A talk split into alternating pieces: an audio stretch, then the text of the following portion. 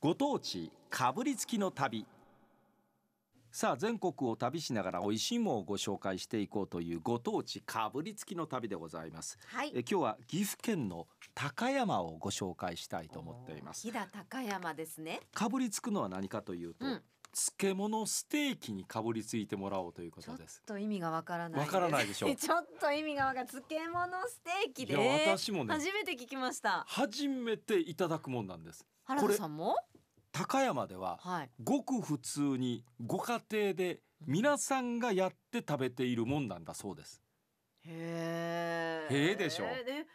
漬物を焼いてるってこと？まあそういうことですねですまか。あその前にちょっと高山をごあは案い内したいと思います、まあ飛騨高山小京都とも呼ばれています、えー高山の駅 JR の高山の駅を降りまして、えーちょっと東側の方に行きますと歩いて10分ぐらいで宮川という川が流れております、えーこの宮川まあそう幅広くあーない川なんですけれどもその宮川沿いに朝市が立つんですよねあーえこれがあの宮川の朝市うん日本三大朝市の一つって呼ばれています。へで四季折々いろんなものをおばちゃんたちがですねうん自分とこでえー作ったもんだとかうん持ってきてテントの中で売っていらっしゃるとーいうことなんで訪す。れたら行きたい場所ですね。私はちょうどこの時期一回行ったことがあるんですけれども忘れられないのがトマトと赤カブなんです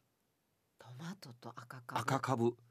トマトがね実にうまかったんですよあの岐阜のトマトってむちゃくちゃ美味しないですか。美味しいで飛す騨高山あたりのね。美味しいですほんまに。あと赤カブがよく売られていたのを覚えてます赤か赤カブですぶ。へえ。意外とあの漬物にこの辺りは赤カブを使うようですね。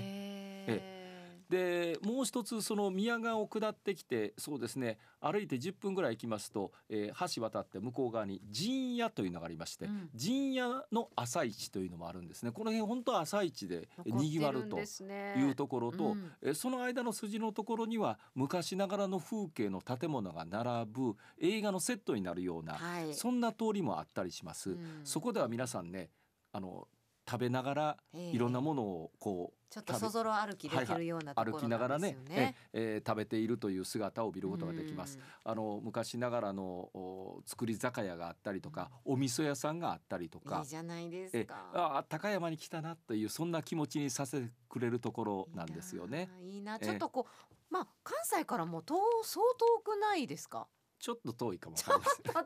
い高山はちょっと遠いかも。あの、えー大阪から行くとどうすやっるなて行らったばらいいんですか。えー名古屋まで行きましてそこからはい特急飛騨というのが出ておりまして、はいえーあるいはね1本だけ、うん。えー大阪から特急飛騨が出てるんですあ、それに乗ったらじゃあええ直通で行くんで。そうなんです一1日1本だけえ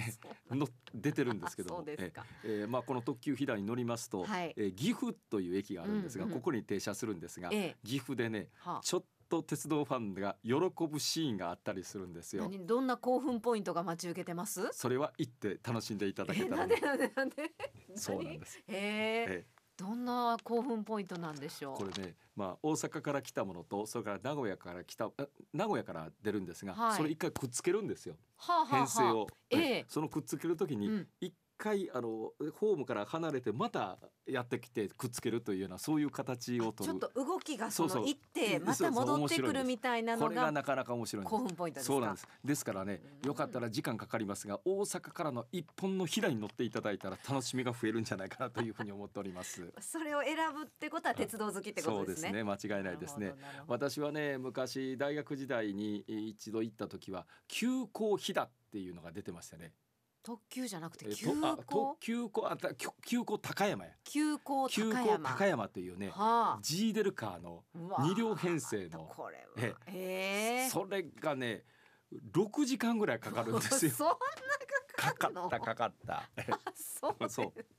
あのへえ車で行かれる方は今はねもう高速もついてますんで。また割とね、はいスッと行きますもんねえ。えーまあそういうところで高山まで行っていただけた漬ら物ステ。ーキはでも。はそうそう行きましょう漬物ステーキです。はい。あこれ漬物ステーキって一体どもどんなものかというと鉄板でまずね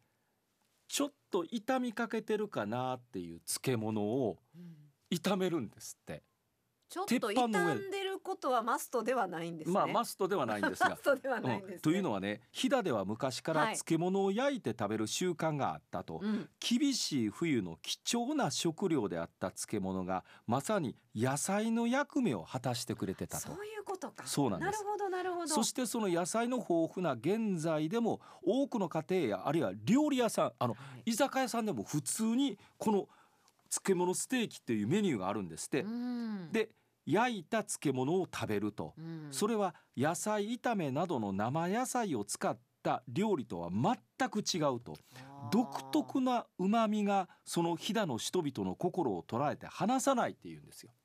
へえ。でそういうねあの、まあ、お土産で持って帰ることができるこの漬物ステーキっていうのが本当や。あるんですよ。あれですね。それお漬物と特製のタレが入ったパッケージになってるんです、ね。そうなんです。で、まあ、作り方はホットプレートあるいはフライパンで、えーバター適量に入れて油入れてあるいはあのまあごま油が美味しいらしいんですがバターでもごま、まあ油系はそおうです好みで。ではあホットプレートが十分に熱したらまず漬物を焼くとうんで漬物に軽く焦げ目がついたら今度は別のタレがありましてそれをさっとかけて卵1個を溶いてあのまあ言ったら卵とじみたいな感じにするんですってへえ漬物を。うん。で、まあ、薬味をかけていただくというのがこれが